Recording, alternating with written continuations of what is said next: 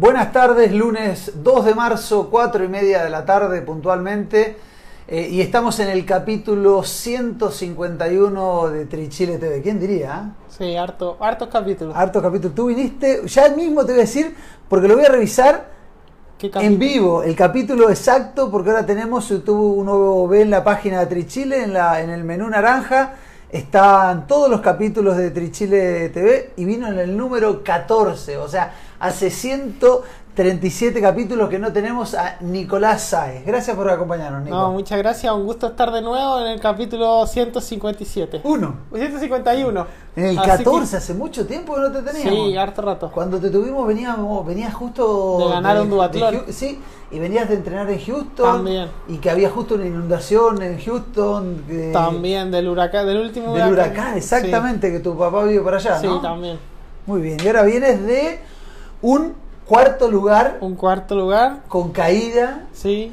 después de además habíamos quedado también en hacer algún Trichile TV después de lo de Valdivia, Sí. que también tuviste una muy buena carrera, entonces ha habido cambios desde el capítulo Ah, 14 de Trichile TV y la idea mucho. es conversar un poquito de, de qué es lo que ha pasado en los últimos años, porque fue en el 2017, hace Claro. más de dos años, y contar un poco qué es lo que se viene en los próximos meses y años de, Nico Sáez, pero no queremos dejar de lado también las noticias.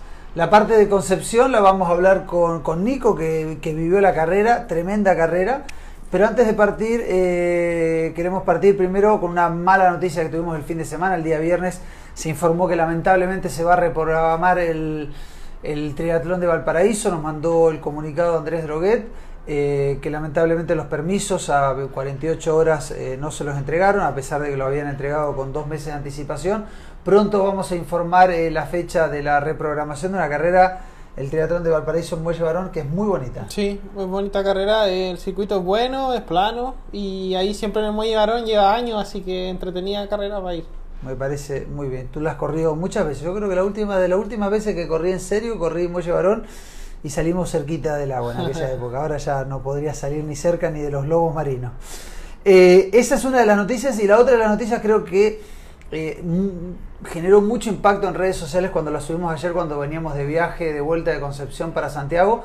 Florencia Vázquez ganó el Ironman 70.3 Bariloche. Efectivamente no había profesionales, pero fue la mejor amateur, eh, o sea, la ganadora de la carrera. La foto está ella tirando la cerveza. Eh, muy buena marca, además hizo Florencia, quien también anduvo muy bien en Valdivia. Eh, hizo 4 horas 49, un circuito Sí, que no es fácil. No es fácil. No es fácil, Bariloche. corriste? No, yo nunca ¿No? lo he corrido, pero tengo varios amigos que lo han corrido y que me han contado la experiencia y es un circuito duro, no es fácil, en Bariloche te puede tocar un día muy frío. Es un circuito que la altimetría no beneficia mucho. En este caso a Florencia sí, porque ella es muy liganita. Entonces creo que ahí le jugó a su favor. Y también ella es muy buena corredora, entonces yo creo que tuvo harto beneficio, pero no deja de ser mérito ganar un 70.3. Totalmente. Aunque sea Histo- solo Ichi. Exactamente, históricamente va a quedar como ganadora. Hay pocas mujeres que han ganado- chilenas que han ganado. Sí. Estamos hablando de Bárbara, de la Vale Y Florencia. y Florencia. No hay otra No hay mujer que haya ganado un 70.3. Así que nuestras más sinceras felicitaciones a, a Florencia Vázquez, que fue la ganadora. Pero ojo, que en el podio de mujeres había también un tercer lugar de Cecilia Valdés. Sí. ya en una categoría un poquito más alta que la de que la de Florencia y también tuvimos podio en hombres Eh, el que hizo el mejor trote en Valdivia no fue Fande no fue Pancho Catalán no fue Nico Saiz eso que se mataron a palos Sí. estos tres que hicieron el 1, 2, 3, Pancho fue el primero, Nico el segundo y Felipe el Tercero. el tercero, se mataron a palos, o sea, corrieron fuerte. Sí. sí.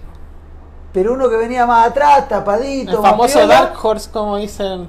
Felipe Yaquino se mandó el mejor trote en, en Valdivia y quedó tercero también en el en este Ironman de Bariloche, pero no fue la foto del podio. Entonces la foto del podio pusieron no otra persona. Ah. Pero eh, se mandó un trote de una hora 16. Sí, de todas maneras, muy fuerte. Guau. Muy fuerte. O sea, podríamos. Hay carreras que ya se están ganando con una hora 15, una hora 16, dependiendo de la bici en Sudamérica. Así que un trote de todas maneras muy, muy fuerte. Y, como todas las carreras de 73, siempre hay cupos para, para los chilenos, hay podio de los chilenos. Eh, hay, hay algo que tengo que decirlo, hay una nota entre Chile que dice anotarse con nombre y apellido. Los chilenos tenemos la costumbre de anotarse con los dos nombres, con los dos apellidos, y en Ironman en la aplicación después aparecen las primeras tres letras con un punto y te ponen el último apellido.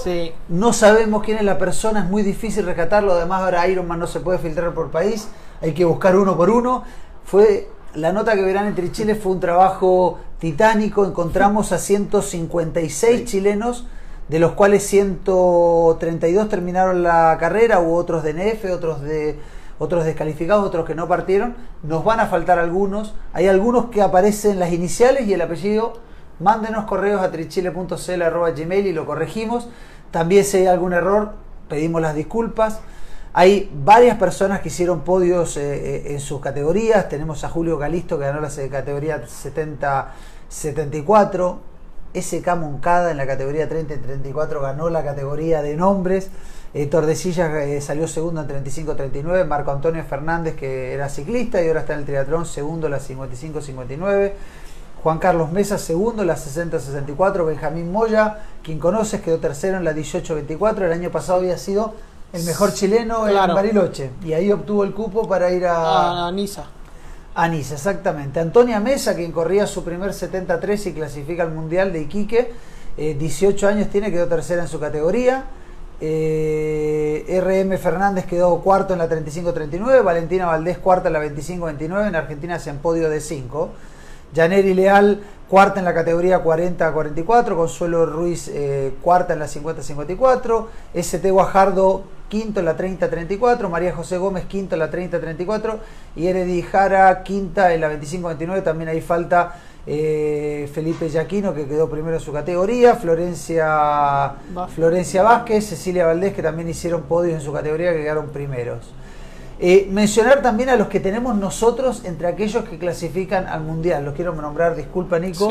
Alejandro Kotlik, Andrés Crosato, Antonia Mesa, Arnaldo Muñoz, Benjamín Pizarro, Carlos Echeverría, Cecilia Valdés, Constanza Paredes, Consuelo Ruiz, Cristóbal eh, Cuadrado, Cristian Aspillaga, quien es vicepresidente de la Federación, Cristian Mendoza, Daniel Martín, Felipe Yaquino, Florencia Vázquez, Gabriel Mardones, Héctor Yáñez, Eredi Jara, Joaquín Álvarez, Joaquín Lagos, Leo Gallego, María José Gómez, Nicolás Muñoz, Pablo Peña, Patricio Jaca, Pedro Velázquez, Rodrigo González, Sebastián Tapia, Estaniza, Concina, Tomás Ávila y Valentina Valdés son los que tenemos que han tomado los cupos para, el Mundial de Nueva Zelanda. Nosotros tenemos un chat, los vamos a agregar, los vamos a agregar. Eh, que ahora va a ser en diciembre, que se cambia. noviembre, noviembre 28 y 29. Se cambia la fecha.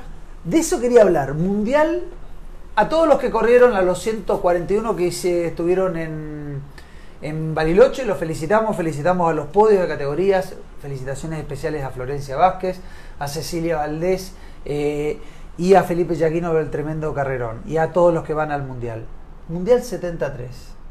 ¿Está en el horizonte de Nicolás De todas maneras, de todas maneras, yo creo que mi foco principal para el 2020 es buscar el cupo eh, tengo varias carreras en mente ya planificadas para intentar el cupo. O sea, me, gustaría este año, ojalá Martín ya clasificó, entonces tener dos chilenos en profesional o los que se quieran sumar y buscar esa aventura, yo feliz. No es fácil. No es fácil. Este, no es fácil. Ahora... Antes, era un cupo de los ganadores, los dos. Se fue al ranking, que era difícil, pero lo hacía más posible, podía uno sumar. Ahora hay que ganar o quedar segundo en una carrera. O sea, básicamente para que lo hecho eh, lo puedan entender, es como que cuando ellos van a una carrera, eh, nosotros entramos en el mismo slot que tienen ellos y nosotros tenemos que ver quién ya tiene el cupo o vaya corriendo. O sea, incluso podría ser el cuarto, pero por eso hay que ser estratégico y ver, porque en hombres y en mujeres por carrera, a no ser que sea campeonato regional, hay solo un cupo. Para el ganador. Para el ganador. Y si el ganador no lo quiere, al segundo. Y si el segundo ya está clasificado, al tercero. ¿Qué es lo que pasó con Martín Ulloa en Coquimbo? ¿Qué es lo que pasó? Ascenso no lo tomó. No lo tomó. Así que Martín quedó clasificado automáticamente al mundial. Y así, así funciona ahora el, el ranking, no ranking, sino que la manera de clasificar al mundial de, de Ironman, 70.3. Y, y, tienes estrategia para para buscar esa clasificación? Yo creo o, que... o es secreta, no la quieren ni no, decir a no, no, no, no más que estrategia, yo creo que algo un poco lógico que a medida que se vaya, hay ciertas fechas que ahora que el mundial se corrió en noviembre, por ejemplo, cuando, por así decirlo, las estrellas mundiales están preparando Kona, el- los días siguientes después de octubre uno sabe que el nivel podría estar un poco más bajo o acercarse más a la fecha límite de, de- de la última fecha clasificatoria de noviembre para que más cantidad de atletas estén ya clasificados. Esas son una estrategia un poco lógica que, que busqué con mi equipo. Y nada, ir buscándolo así y obviamente ir quemando las etapas, no solo arriesgarse a octubre, sino que partir desde antes buscándola a mayo, abril, ya tengo un par de carreras vistos, así que esa es la estrategia de este año. Dijiste, lo vamos viendo con mi equipo. Sí, Hace un tiempo ya no eres más parte de, Sí, de de- Triatlón UC. exactamente. ¿Cuál es tu equipo? Bueno, tengo ahora como head coach a Santiago Ascenso, ya nos conocemos hace un par de años Muy y... simpático, Santiago. Si está mirando, le mandamos muchos saludos cada vez que viene acá. Ya es un rockstar. Sí, no, es un 7 como persona. Eh, nos conocimos la historia. eh, el primer Coquimbo que vino él, la organización nos dejó en la misma cabaña como atletas profesionales. Y él venía de Hawái, de un campamento con su equipo, con sus atletas que ha venido a Hawái. Y estando allá, eh, le regalaron una bicicleta, una Cervelo. Y era tanto el impuesto que tienen que pagar en Brasil por traer una bicicleta nueva que sin conocernos, él me dijo, oye, tú entre la semana de la primera y la segunda semana de noviembre, ¿qué tenéis que hacer? Y yo dije, pucha, no, la verdad no tengo nada. Y me dijo, ya, espérate un rato. Y vuelve y me dice, ya, te puedo ir y llevarme esta bicicleta. Nos conocimos ahí, te puedo ir y llevarme esta bicicleta porque me sale más barato comprarte el pasaje No lo digas, la aduana brasileña nos va a venir a buscar. que, que pagar el impuesto. Y yo como... Ah, miércoles. Y, y fuiste para allá. Y fui para allá y me dijo, aquí yo entrené conmigo estas dos semanas. eh, y ahí nos hicimos amigos y de ahí no paramos de hablar. Cuando él venía a Chile, buena onda siempre. Y después de Lima del año pasado, eh, tuve un problema mecánico, no pude terminar, pero venía para hacer una buena carrera. Y ahí me hizo el clic y dije, ok, quiero dar un giro de 360 a lo que estoy haciendo ahora y buscar, ya terminado mi carrera como ingeniero comercial, profesionalizarme lo más posible. Y en eso he estado el 2019 y esto que llevamos del 2020.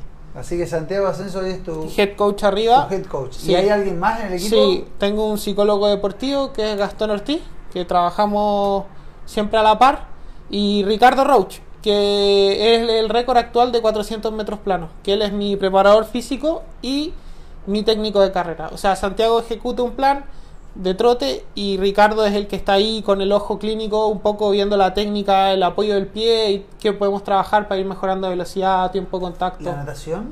La natación ahora estoy un poco eh, viendo, estuve nadando con el nido de águila, eh, con Ronald, que es un entrenador que tenía en el estado italiano.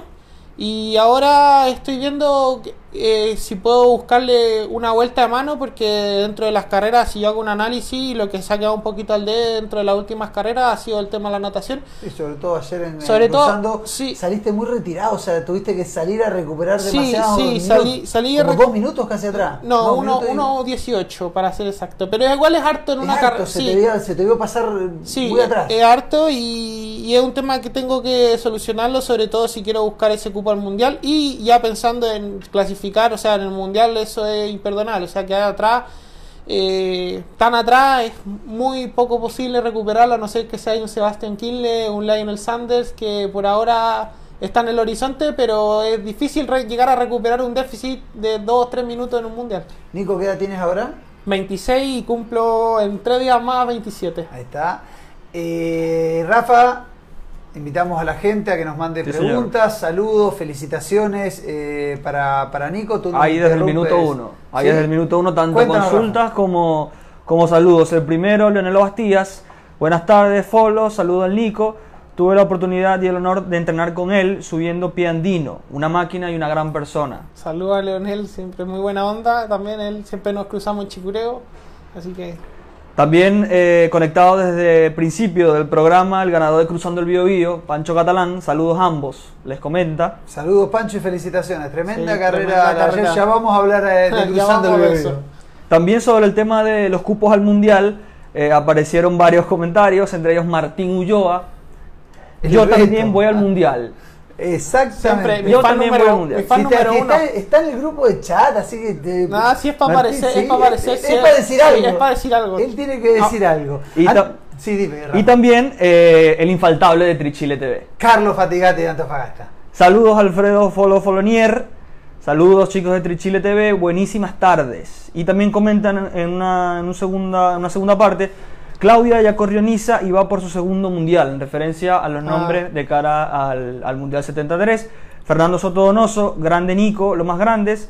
Y José Luis Rodríguez, grande Folo, saludos a Nico. Muy bien, para todos los que están haciendo el capítulo de Trichile TV, les recuerdo, como en otros capítulos, vamos a sortear eh, unas manguillas gentileza eh, de Gatorade y vamos a hacer un solo premio, va a ser en conjunto, las manguillas y el cinturón porta Número. porta número infaltable en la mochila de transición de, lo- de los corredores, así que comiencen a compartirlo en modo público en Facebook y pueden ganar eh, este premio. También quiero contarles a todos los seguidores de, de Trichile que está nuestra quinta página, Sail Chile. Sí, ya, ¿cuántas más? Cinco, esta es la quinta, pero esta, esta más que una página informativa, es una página, es una tarjeta de descuento como el Club de Lectores del Mercurio, donde uno eh, puede Se obtener, se asocia, obtiene la tarjeta y tienes descuento en más de 40, 40 marcas y tiendas.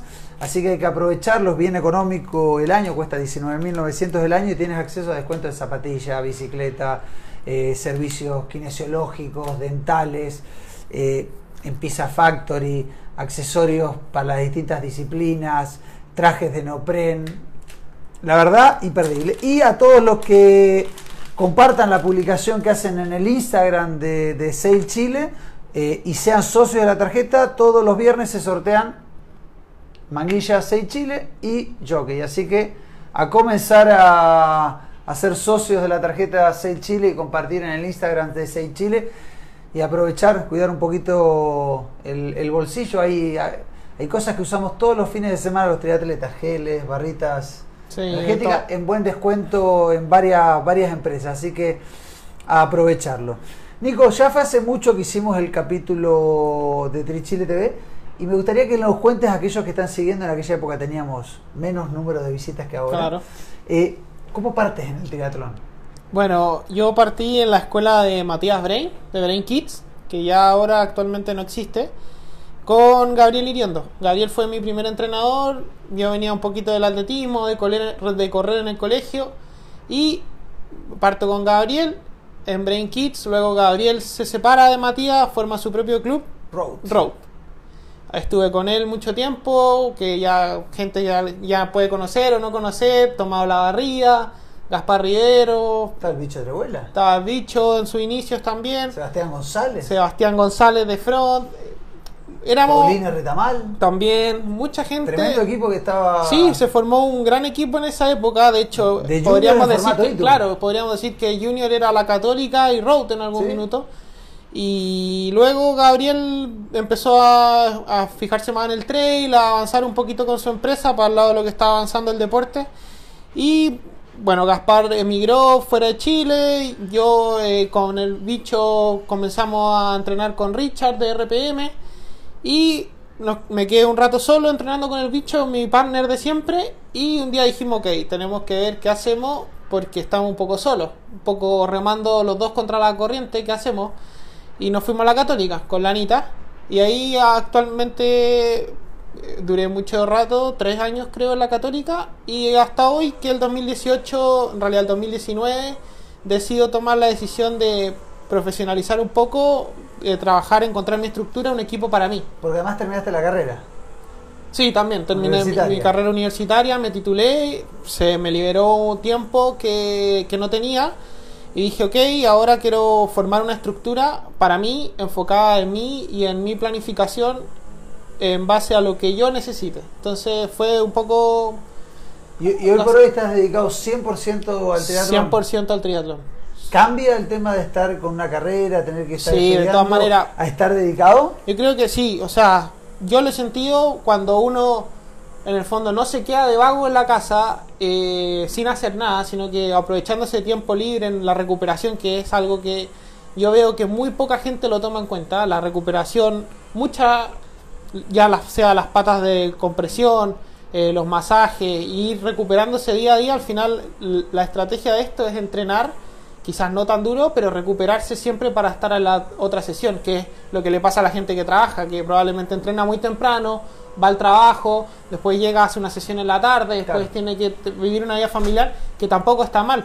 Pero si uno quiere ir buscando el rendimiento, tiene que tratar de ir llegando a cada sesión a dar no, lo mejor. No, no, y descansar, comer en horario. Comer en horario, dormir, dormir, porque el descanso y el dormir es principal. es la gran diferencia que tienen tal vez los, en cantidad de entrenamiento los AYUP hoy en día están Sí. entrenando muchísimo, es el descanso. Es el descanso. De todas ¿Y lo has maneras. notado desde que terminaste la carrera y enfocaste tu carrera Sí. profesionalmente? No, muchísimo, al muchísimo. Lo he notado muchísimo desde mi primera carrera que dije, wow, esto sí da resultados, fue en Manta. Fue el cuarto lugar en Manta el 2019, que sentí por primera vez que gente que yo veía correr un poco de lejos, que mismo Felipe, Kevin Collington, eh, el brasilero Toldi, los vi un poquito más cerca. Fue como, ok, ahora estoy corriendo en profesional, pero no solo estoy largando en profesional, sino que ahora estoy eh, un poco Sí, más... antes también corrías igual en profesional, Sí. pero evidentemente un poco más atrás, claro, atrás. claro, no tenía la expectativa de ir a pelear la carrera, sino que hacer mi mejor resultado para mí. Y en Manta fue la primera carrera que yo dije, ok, se empezó a dar la carrera y la fui peleando y avanzando posiciones y logré terminar en cuarto lugar y fue como ya, ok, aquí hubo una diferencia, hubo un toque diferente de lo que venía haciendo y el- la gran, gran diferencia era el descanso. Tener mucho más descanso. Cuando tú durante muchos años jugaste a. No jugaste de. de- no estoy faltando de respeto, pero buscabas el ITU Sí, y alguna vez corriste algún medio. Estabas como Sí. de un lado y del otro. ¿Cuándo fue la decisión de decir. eh, porque no tenías buenos rendimientos Sí. Tal vez en piscina con tus compañeros de equipo, a mí me contaban de que nadabas al ritmo de Sí. ellos, de que bici- de la bici, pero cuando ibas a carreras afuera salías un- unos segundos de colgado de la y natación a- adiós. y adiós. La Sí. bicicleta la hacía solo y se hacía todo cuesta arriba.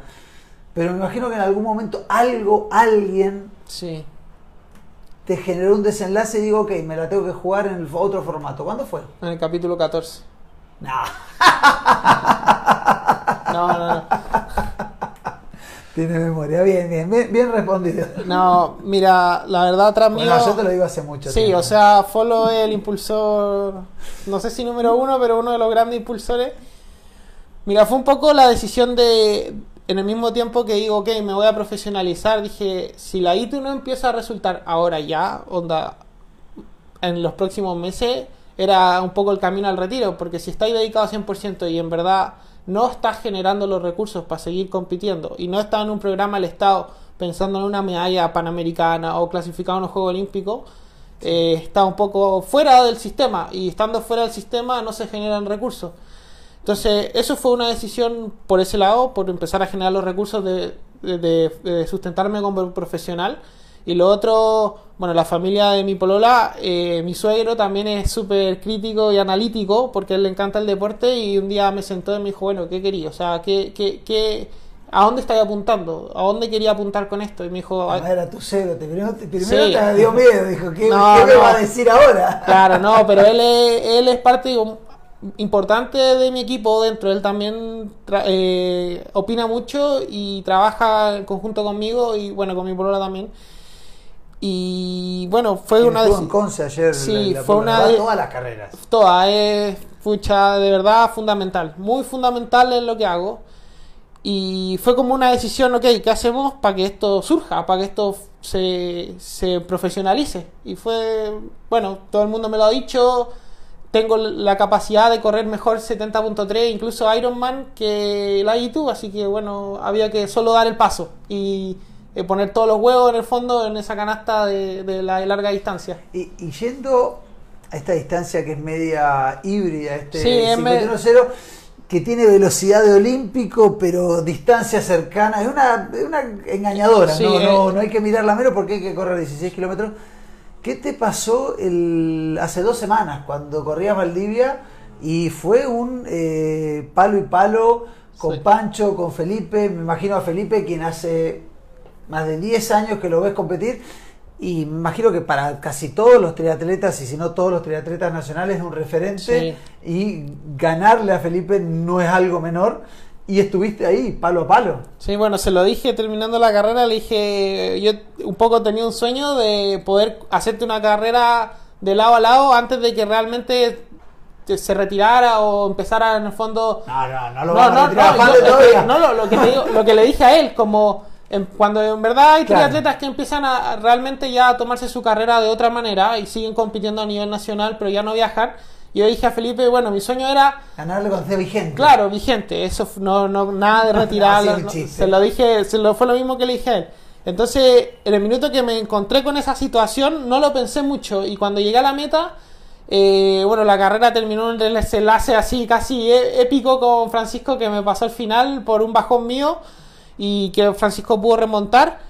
Y yo como que estaba contento, pero con ese amargo de no haber ganado, pero también contento por haber, en el fondo para mí, haber marcado un, un- eh, ganarle a un referente que yo tenía de 10 años. Además, Fande tiene eso de que sale primero, segundo, tercero, cuarto, quinto y uno lo ve corriendo y machaca, como él dice, Sí. machaca y machaca y machaca y le pone Todo. todo. Todo. Uno lo ve a Fande O sea, lo que y- tenga- y, y no suelta. En la carrera ya vamos a hablar de la Sí. carrera. En un momento pega un palo Pancho y, y no es que Fande ah, dice, ah, se me fue. Yo lo vi. Seguía poniéndole, lo que pasa es que Pancho evidentemente subió uno, dos, tres segundos el kilómetro y se le fue separando. Sí. Pero Fande no, No, dijo, "Ah, ahora suelto. No, No, eh. si- además Martín, que es el que salió tercero, quedó varios minutos. O sea, Sí. Felipe podría haber soltado. No, No, yo creo que una característica es una ¿eh? característica que, que él tiene y que, que le da realmente todo lo que tiene has- hasta que se acaba la carrera. O sea, si ese día tiene, no sé, 3.45 por decirlo, va a ir a 3.45 aunque le sufra y si tiene más, le va a dar más. Pero no es, no es un, un atleta que, que en el fondo se deje ganar o que, o que suelte la carrera. Él la suelta realmente cuando ya fue superado por, por el otro atleta, pero no, no es de soltar las carreras. Una vez tuve, tuve la suerte con Ricardo, estábamos por ir al, creo que era el Mundial de Las Vegas, eh, y era la semana siguiente, y antes fuimos a correr el Tridesert, y, y yo nadé, Ricardo pedaleó, y Fande corrió, así que fui equipo, hice posta una vez con, Mira. Con, con Fande, por supuesto ganamos las postas. Sí, me imagino. Eh, Rafa, si llevamos media hora de programa, si nos quiere, si hay alguna pregunta, algún saludo para, para Nico, no se olviden de compartirlo para participar por un cinturón eh, portanúmero gentileza de Gatorade, que también tiene los espacios para poner los geles, y las manguillas también gentileza de Gatorade. Hay bastantes comentarios, también consultas para Nico. En eh, Facebook, Ale Mofat, dice grande Nico, te envía Ale saludos. Monfat. Sí, Ale Moffat. Ale Moffat. ¿Mofará? Moffat, no, Moffat. Ale Moffat. Grande Nico, le comenta. También José Caimi, aplausos para Trichile, especialmente a Folo y Rafa. Ayer full cobertura en Bio Bio, cargando videos y muchísimas fotos. Y hoy de vuelta sin falta para el programa. Gracias muchachos, comenta José. Eh, gran carrera se mandó José, está corriendo muy, muy, muy fuerte. Bueno, ayer sí tuvimos una cobertura. Sí. Aquellos que no fueron a, a- a Concepción, eh, vean la noticia que subimos, eh, ya vamos a hablar, de, paso hablamos de, de- de Conce, vean la noticia, Pancho y Pame ganan eh, un estupendo cruzando el Biobío eh, y abajo de la noticia hay cinco videos. La Sí. natación en vivo desde el agua. No, muy lo bien. habíamos hecho nunca, Nunca. eso desde el agua y se ve muy bien. Después, un video también que está en la T1 para ver a todos salir del agua. Un video en el ciclismo donde se ve pasar a todos. Un video en el trote donde voy en bicicleta. Aquí solamente un poco a los punteros, pero se ven muchos. Y el video de las metas. Así que pueden ver la carrera casi Completa. eh, completa de punta a punta. Hay más de 2.000 fotos de la carrera, ya están los resultados. Antes de hablar de lo deportivo, quiero detenerme en hablar de lo que fue cruzando el Biobío. Con esto no estoy diciendo que otras carreras no lo tengan. Eh, hay muchas carreras que son buenas, pero quiero detenerme en, en cruzando el Biobío que la hace Moisés desde hace Siete, un- siete siete años, pero un año antes hizo Ah. una que se llamaba el ilegal. Ah. Eh, y año a año Moisés le va poniendo algo Al- nuevo a la sí. carrera y la va mejorando. Ahora más que las cosas nuevas fue mejorar lo que había logrado el año pasado, pero a ver, acá tenemos en el circuito nacional Pucón que está evidentemente por encima de las producciones Sí. eh, de las demás carreras, pero cruzando el Biobío cuida los detalles, ha buscado qué cosas tienen mejores otras carreras y las pone. Hay bolsas de transición, En el parque cerrado se entrega la bicicleta el día antes, lo que genera una tranquilidad al atleta. El día de la carrera llegas con... A, a correr o a armar tu último. Lo cual es mucho más relajado. Fue un cuerpo de jueces, de ocho jueces para controlar el drafting, que no hubo nada de drafting. Hubo algunos Yo casos... nunca, nunca había visto tantas motos y tanta rigurosidad de los jueces como en esta carrera, en ninguna otra. Hubo, creo que fueron, capaz que me confunda, 18, no, 14, creo que 14 18 los penalizados, eh, lo que habla bien de los jueces y también de los triatletas. Eh, tuvimos en la locución a Jaime Opaso. que además conoce a los triatletas, lo que hace que sea muy bonito tener un gran tercer tiempo, bonitas medallas. Eh, diseñadas para la carrera, un control de tiempo de gran nivel, la empresa Chip Time de, de- de Juan Carlos Olavarría, que llegas a la meta y, Y te alguien entregan te un entrega un papel. papelito con el tiempo. Y tus parciales. Eh, eh, la verdad, de la, la mejor tipo de chip que entrego, porque además al segundo te entregaban el tiempo, todos iban con un papelito con, Sí. con los tiempos. Felicitaciones a eso. La- el ciclismo totalmente cerrado, no hubo Impresionante, sí. un solo auto. Uno decía marzo, Concepción, No, y había un festival. yo decía, madre mía, ojalá no pase nada. Bueno, con Moisés lo hablamos. Había un recital ahí, estaban preparando. Sí. No hubo, pero no un auto, no hubo ni una bicicleta. No. O sea, hay que en este momento agradecer a carabineros que hicieron el corte de tránsito. En serio, una seguridad tremenda. Presencia de la federación, porque entregaba cupos para el Mundial Multisport que se hace en Países Bajos, ¿no es cierto, Rafa? Sí, señor. Países no Holanda, Bajos. Países, Países Bajos. Países Bajos. Ahora es Netherlands, así que eh, el ciclismo, el track de natación es muy bonito, la Sí. laguna de San Pedro de la Paz. Eh, el otro, el ciclismo de trote, es rápido, con un buen pavimento. Eh, la verdad, y además, esto no me quiero olvidar, la presencia de autoridades locales. Estaba el alcalde, el Ceremi de Deportes, y se comprometieron, comprometieron todos a darle apoyo a la carrera para que siga creciendo. Así que la verdad, eh, mis más sinceras felicitaciones también a Moisés, que le pone mucho, mucho corazón y todo su equipo, que además nos atienden como si fuéramos eh, hijos de, de Concepción. Así que gracias y, y felicitaciones. Vamos a lo deportivo. Bueno, vamos. ¿Cómo viste tú la carrera desde adentro? No, o sea, yo comparto tu opinión, o sea, una de las mejores carreras. Era la primera vez que yo iba cruzando el Biobío, así que me sorprendió el nivel de organización, realmente las calles en perfecto estado, el corte, lo que tú ya dijiste, y desde adentro, bueno, fue una carrera entretenida, veníamos, yo creo que todos un poco los tres primeros de Valdivia, veníamos un poquito con la revancha, con las ganas. O sea, Pancho de, A revalidar. a revalidar y todo, yo creo que los tres estábamos un poquito viendo qué pasaba. Y como tú dijiste al principio, perdí un poco un minuto 20, un minuto 18 en el agua y dije, bueno, aquí todavía. Y vi que Pancho realmente me sorprendió con su buena natación en la carrera.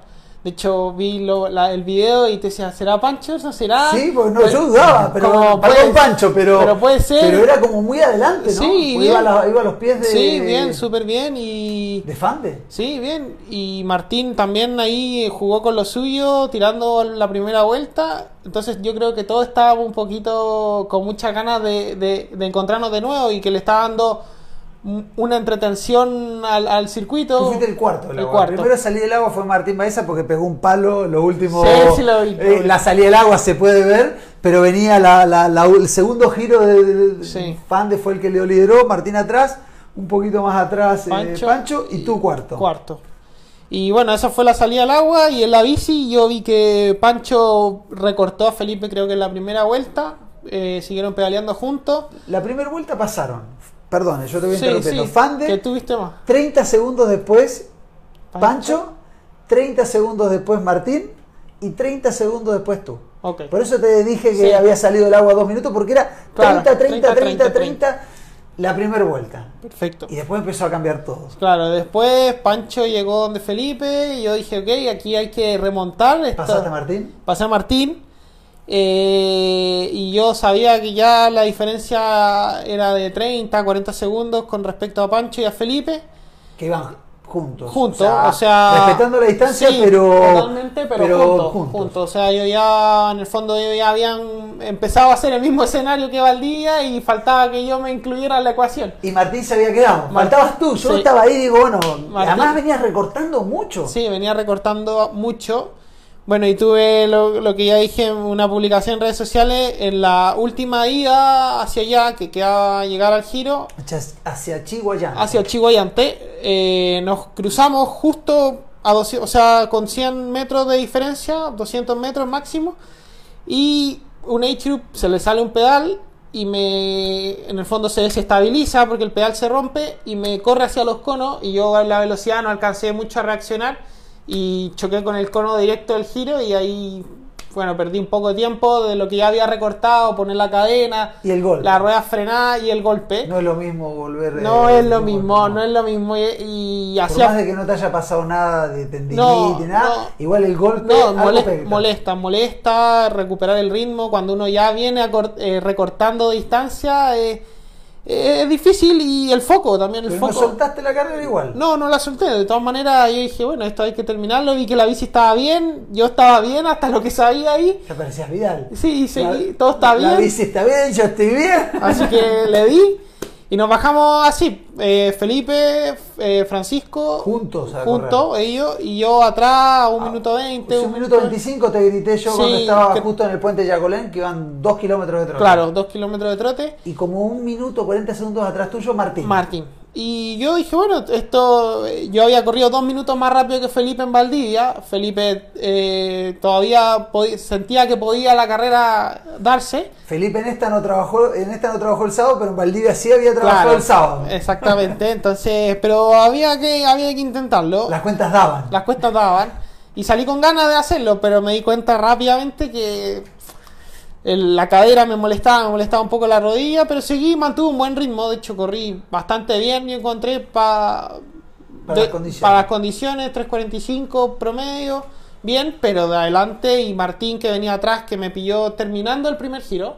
Martín me pilló ya en el puente de Yacolén, casi en el giro, me, me pilla Martín y me pasa y venía rápido Y corrió muy fuerte, creo que tiene el mejor el mejor parcial de sí. trote. Así que muy bien por él porque es chico y estas distancias, como dijiste, son engañadoras. Son cortas pero largas, entonces yo he visto mucha gente pagar las culpas aquí en 16 kilómetros por partir muy rápido y Martín corrió, creo que fue el, sí, el trote más rápido, Sí, entonces es bien. Tremendo lo de Martín. Y bueno, la lucha finalmente quedó entre Pancho y Felipe. Y Está, da- dan ganas de no contarlo, está el video de los últimos kilómetros de trote cuando van, porque fueron, corrieron, acá en esta, creo que Pancho hizo estrategia total, se puso atrás de Felipe, dejó que Felipe maneje el ritmo, 12 kilómetros, y a los 12 kilómetros parecía de reloj, se abrió el costado y apuró, pero no apuró, no es que pegó un palo de 200 metros, apuró lo que decía, 3, 4 mejoró, mejoró el promedio de los últimos cuatro. y siguió ese ritmo, ese ritmo y se fue alejando, se fue alejando y quedó a casi 30 segundos de distancia. Ganó Pancho, segundo Felipe y apareció Martín eh, tercero, tercero, cuarto yo. y cuarto Nico. ¿Sí? Eso en el caso de los hombres. En el caso de las mujeres, Pamela lo ganó, Pamela Tastés De punta. lo ganó con autoridad. Salió adelante en el agua, pedaleó muy fuerte, corrió fuerte y se dio el gusto de cruzar primera y además de la mano de, su hijo Max. Así que a, Pamela la felicitamos. Creo que el año pasado no corrió, sí corrió el anterior y lo había, lo había ganado. Así que eh, felicitaciones a Pamela. Segunda fue eh, Pierangela de Cerega y tercera Fabi Fernández que corrió muy fuerte y también se cayó. Ah. Está casi grabado, salía de T1, No lo pudimos tener, salía del agua sí. y justo cuando gira saluda a la cámara Y se cae. y se cae. No, no está la grabación, pero se escucha el grito. a mí me lo mandaron y se escucha. Ahí quedó el eh, registro de Se la- escucha el grito. También de quiero destacar, caída. fueron más de 300 corredores los que corrieron el, eh, ayer. Eh, y el día sábado, igual para calentar motores, hubo acuatlón adultos, junior y kids, casi 100 corredores en, en- en el acuatlón. Y también hubo una travesía, una travesía náutica, creo que es una buena instancia, le, le comenté a Moisés, de hacer no solo 1600, sino 800 para todos aquellos que corran la carrera el día domingo, puedan ir el día sábado a nadar 800 metros en el mismo track, Claro. para, porque es súper importante conocer los puntos de referencia a la hora de nadar, ¿no? Sí, sí, es muy importante saber la referencia. Ese día, de hecho, estaba un poquito nublado, entonces hubiera llevado harto conocer el circuito. De hecho, yo me esperaba un cuadrado al frente. Que Y estaba medio en diagonal. Claro, y era como un cuadrado en base al muelle, no en base a la partida. Entonces, había que seguir eh, las casas que hay a los costados y lo ideal, porque además están, están en boyas que ya están fijas el, el- el track, así que aquellos que se inscriban para el año que viene, que pronto va a estar la fecha, tengan en cuenta que el día sábado pueden ir a probar el agua en el circuito, en el circuito real. Eh, terminado Concepción, ¿cuáles son los próximos objetivos que tiene Nico Saiz? Bueno, próximo, bueno, la clasificación al mundial a mediano plazo, buscarla. Próximo, próximo, Piedra Roja, ahora el 22 de marzo.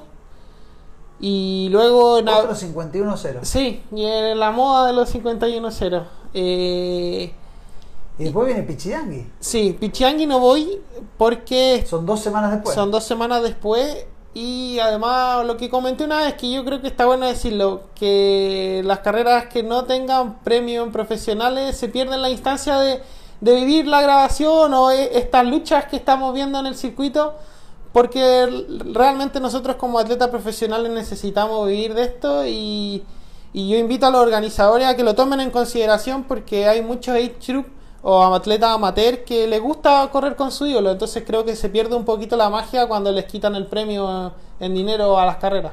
Y Piedra Roja, no, lo- Piedra Roja sí lo tiene. Piedra Roja sí lo tiene, Pichiangui no lo tiene Para tomar. eh, en consideración. Y lo otro es que estoy viendo con Santiago eh, correr Florianópolis, 70.3 en abril, que es fines de abril. Claro, al Entonces, ser, eh, yo sé que esa carrera está sold out, pero al ser profesional Sí, te puedes inscribir ah, más sobre la fecha porque uno paga la, La licencia. la licencia anual. Claro. Entonces eso es como plan a corto plazo y ya un poquito más largo plazo, no sé si tú sabes que ahora la PTO Sí. lo que sacó, bueno, me gustaría buscar entrar al, al top 100 de la PTO y ganar el bono fin de marzo, o sea, fin de año. eh, que lo entrega, bueno, hay un bono para los primeros 20, para los primeros 50 y para los primeros 100. Y lo bueno es que tiene el ranking de la PTO es que no es por posición, sino que es por tiempo. O sea, hay una página que se llama TriStats que está trabajando con la PTO y ellos evalúan cada carrera y dicen, ok, el tiempo ideal para esta Pero acá son carrera... carreras de franquicia. Ironman y Challenge. Ok. O sea, toda carrera de larga distancia que tenga premio para los profesionales está valorizada con una- un tiempo ideal. Ok. Y ese tiempo ideal lo hace una página que está asociada con el PTO y hay que ganarle o igualar ese tiempo para ir rankeando en, ese, en, en posiciones. Entonces la idea es tratar de entrar a los mejores 100. Y pensando más lejos, eh, ¿piensas en Ironman? Todavía no. Todavía no lo pienso. Pero, ¿Pero te atrae o no te atrae esa distancia? No me atrae por ahora. O sea, ya ¿Pero te pusiste nervioso? Sí, ¿Te cambió que- la cara? Es que me acuerdo que lo hablamos ya en el capítulo 14, famoso. Y, y esa vez yo dije no, no rotundamente. Y tú dijiste ya vaya a ver, ya vaya a ver. Y ahora ya no es un no rotundo, ya vamos en un. Voy a ver, voy a ver. Me, me llama la atención, me llama la atención lo que, lo que podría hacer correr un Ironman en profesional y ver realmente. eh, cuál es la gran diferencia. Me llama la atención de ver eh, realmente cuánto uno puede sostener o no sostener el ritmo que corre un 70.3 o qué tanta es la intensidad o realmente qué tanto el entrenamiento que, que se necesita para correr un Ironman en profesional. Entonces, me llama la atención, me llama la atención ahora que ido eh, un poquito más explorando la distancia, eh, ir plan- planteándomelo quizás más adelante como una alternativa. Y cuando se viene octubre y viene el Ironman de Hawái, ¿lo ves igual el Ironman de Sí, Hawái? o lo no? veo, me gusta verlo, me gusta verlo, no completo, pero, pero sí voy agarrando pedazos importantes y el año pasado lo vi completo, le tenía harta fe a la carrera, estaba muy, muy llamativa entre Cameron Gould, Frodeno, Patrick, estaban todos, llegaban en buenas condiciones, Alistar, Sí. que le agregaba otra, Lionel Sanders que también llegaba, entonces el año pasado me llamó mucho la atención verla y ver eh, como gente como Alistar, que tiene una dos medallas olímpicas, eh, ver que en Hawái realmente las cosas son distintas. Son Es otra cosa, o sea, Alistar con todo su palmarés no fue capaz de concretar una carrera por la inexperiencia, por lo novato. Lo mismo le pasó a Javier Gómez. Lo mismo le pasó, anterior. entonces ya he visto como muchos cracks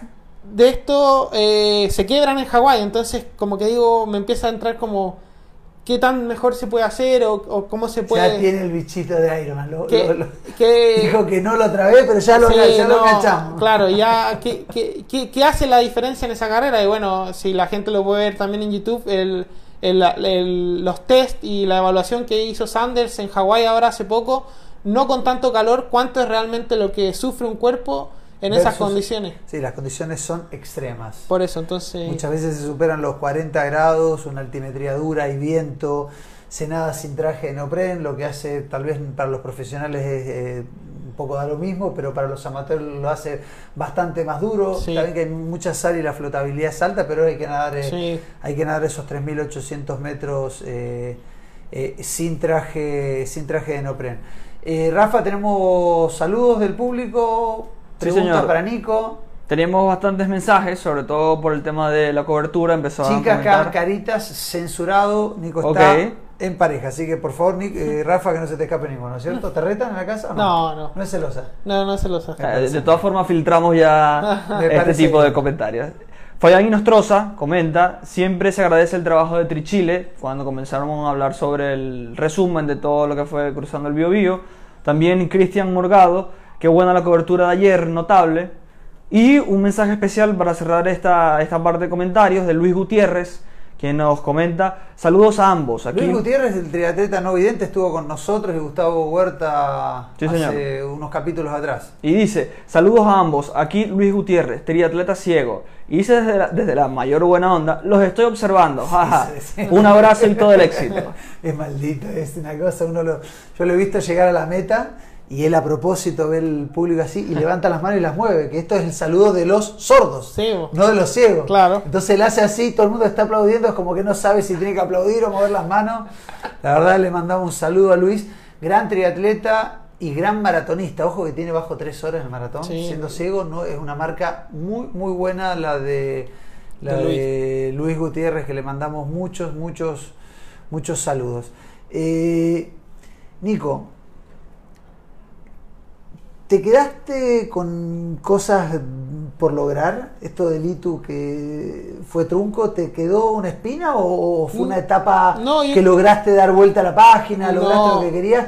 ¿Cómo? Porque uno de afuera puede decir, pucha, quedó frustrado. No, para nada. O sea, yo creo que fue una etapa buena de, de que me enseñó, de que gané la velocidad que tenía que ganar en el fondo para poder en esta distancia que cada día el 70.3 está siendo más rápido. Entonces, Sí, tengo... ya casi es- ya casi es, es un poco... Lo- olímpicos. Claro, entonces tengo un poco, me dejó eso y no creo que haya sido un fracaso, yo creo que me enseñó, me, me abrió las puertas, bueno, al triatlón, así que para nada un fracaso, o sea, fue una enseñanza, todo es una enseñanza y darlo vuelta a tu favor, o sea, la velocidad que pude haber ganado en esa etapa buscando el ITU me está ayudando ahora para rendir en el 70.3.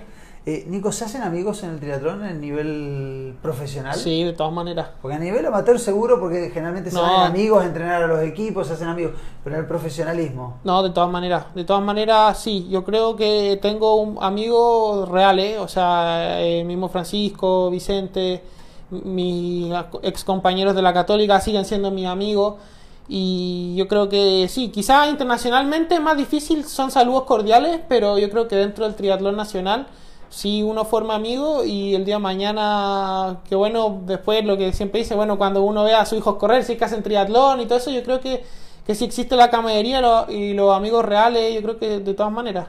Antes de preguntarte por tus referentes, es ¿cómo es el haber estado en varios clubes? Sí. Brain Team, Road, RPM, RPM, sí. Católica y ahora. ¿Cómo queda la relación con los anteriores clubes? Yo no tengo ningún problema y todas mis salidas fueron súper por la puerta ancha, no fue nada como raro ni, ni oculto. Fue de hecho la, mi última salida de la católica, me senté a conversar con la Anita y yo le dije, quiero hacer esto. Y me dijo, buena suerte en tu camino y, y la mejor de los éxitos. De hecho, en Valdivia fue una de las que más me gritó en la carrera misma. Y nada, o sea, yo creo que uno siempre que tengas la decisión tomada desde uno mismo, no desde comentarios, sino que la decisión venga de uno y sea transparente con lo que quiere, yo creo que siempre uno va a quedar bien y la salida no tendría por qué haber problema. Me parece. ¿Tienes referentes en el mundo del triatlón? Sí, tengo, o sea, me gusta por ejemplo el estilo de Javier Gómez, lo encuentro un triatleta muy completo, siempre lo he encontrado. Además, simpático. Nosotros estuvimos con él en Sudáfrica, hicimos una entrevista Sí. de media hora que nos la dio el día después de perder. Sí. no es fácil después del mundial el que iba a ganarlo. A perder, eh, claro. Y nos dio media hora y la verdad que nos atendió como si fuéramos eh, eh, el diario más importante del mundo. Nos dio media hora sentado tranquilo, la verdad. Un tipazo. Quizás lo engañaste. ¿Qué? Quizás lo engañaste tú. No, yo no engaño a nadie.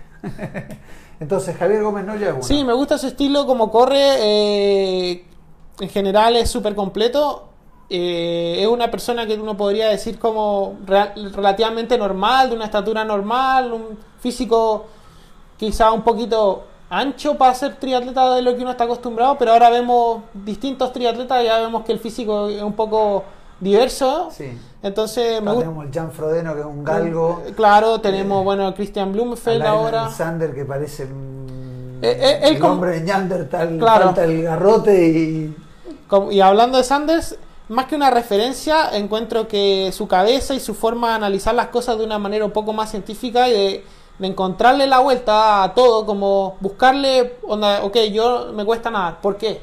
¿Por qué no? Y esa un poco... Claro, tiene esa parte científica, pero igual es machaca, machaca, Sí, sí, machaca, pero- machaca, por eso, machaca. pero tiene esa parte que, que se lo rescato mucho y, y creo que por lo menos lo que se ha visto este año es que ha entendido un poco que solo, sin un entrenador, que ahora tiene un nuevo entrenador, eh, lo puede... bola la nutrición. Claro, le puede, le puede resultar bien y esos son mis referentes en el triatlón. ¿Y, y en triatlón nacional? O sea, Cristian Busto yo creo que es el referente de todo, un poquito de donde todos hemos mirado en algún minuto.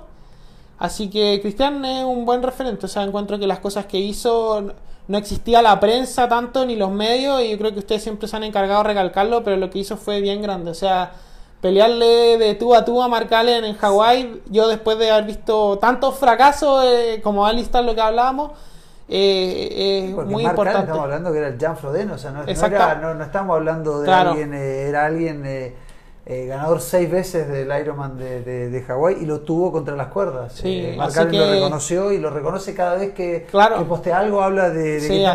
Y algo para destacar de Cristian, va a todas las carreras, tiene Sí. la empresa Athletic Sport que hace indumentaria de primera calidad, no solamente de running, sino de presentación y además eh, trisud, tricotas, eh, cortavientos, ponchos para salida del agua, eh, confeccionados por él eh, y por su, señora, tiene una fábrica que trae muy buena tela y probados por él. Y está en todas las carreras y es impresionante, yo estoy ahí, muchas veces pasa a saludarlo y la gente se acerca a pedirle fotos. Sí, sí.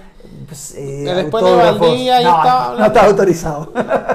No, no, yo estaba hablando con Cristian y la gente se acercó. Ah, tranquilo, que- tranquilo. Está todo bien. Pensé que pensé- venía el bullying. No, no, eso para los que están, no. No, pero lo de, lo de Cristian, Sí, eh, impresionante.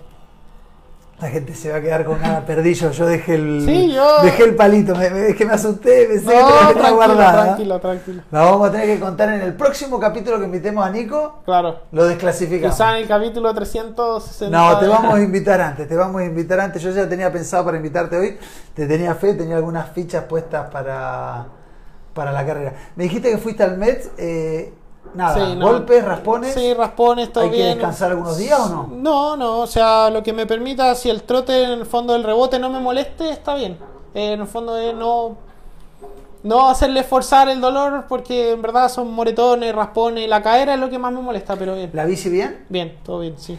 Varias, varias marcas te apoyan, cuéntalas. Sí, bueno, el- mi auspiciador principal, bueno, mis dos auspiciadores principales es Kia y Fastpack. Y Y Fastpack. Fastpack es una empresa que le da insumo a la minería y a otro tipo de empresas, pero son soluciones en piping. Que el piping básicamente es por donde pasan los flujos, de revestimiento de acero para distintas empresas, sobre todo enfocadas en la minería.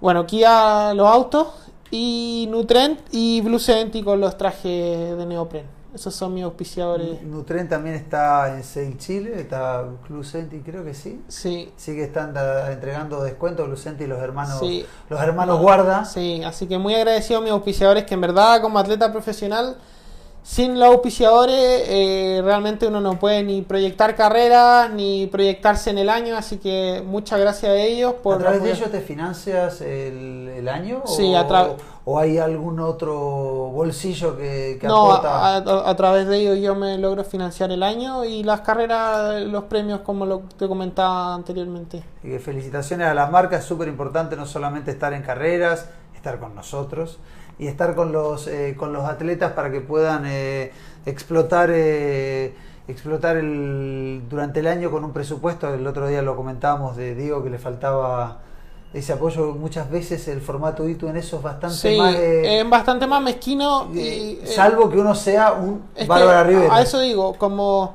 Diego tiene un tremendo rendimiento, quizás no está en el top 20 mundial, pero sin duda tiene un tremendo rendimiento que, que supera a muchos atletas en otras, por ejemplo, en otras disciplinas de- y Diego está ahí peleando en cupo a los juegos y quizás la exhibición que tiene el Litu es muy poca. Sobre todo, por ejemplo, se hace aquí una Copa Panamericana en Santiago y más que la gente que conocemos va, pero se hace Pucón y todo el mundo sabe lo que es Pucón. Y eso es un poco lo que atrae el formato Ironman a, a- a los atletas profesionales. ¿Te gustaría ganar Pucón? Me encantaría. ¿Es un sueño? Es un sueño. ¿Tienes Me más sueños en el triatlón? Sí, tengo varios, pero, pero ese es un gran sueño. Me encantaría ganar Pucón. O sea, yo sin duda que lo voy a intentar el 2021. Eh, es difícil, es una meta súper ambiciosa, pero hay que hacerlo. O sea, de todas maneras no me gustaría retirarme sin haberlo ganado una vez. Ambicioso. Rafa, la última intervención que tienes. Xavier Valenzuela comenta también muy buena transmisión en vivo del tri del día de ayer, muy entretenido, felicitaciones. Y eh, la consulta que había para Nico en Instagram la respondió hace unos instantes, que le preguntaban so- eh, sobre cómo iba la recuperación de la caída del domingo. Ya más Claro. o menos hablaste sobre el tema. Y Moisés Torres nos saluda y dice, eh, hola, hola, saludos desde la capital del triatlón. Dice que es la capital del triatlón. Vamos, se lo merece. Por esta vez se la dejo pasar. La capital del triatlón ayer hizo un, un gran triatlón. ¿Cuáles son las carreras tuyas preferidas del circuito nacional? Bueno, Pucón, Coquimbo, me encantan. Y Piedra Roja también me gusta mucho.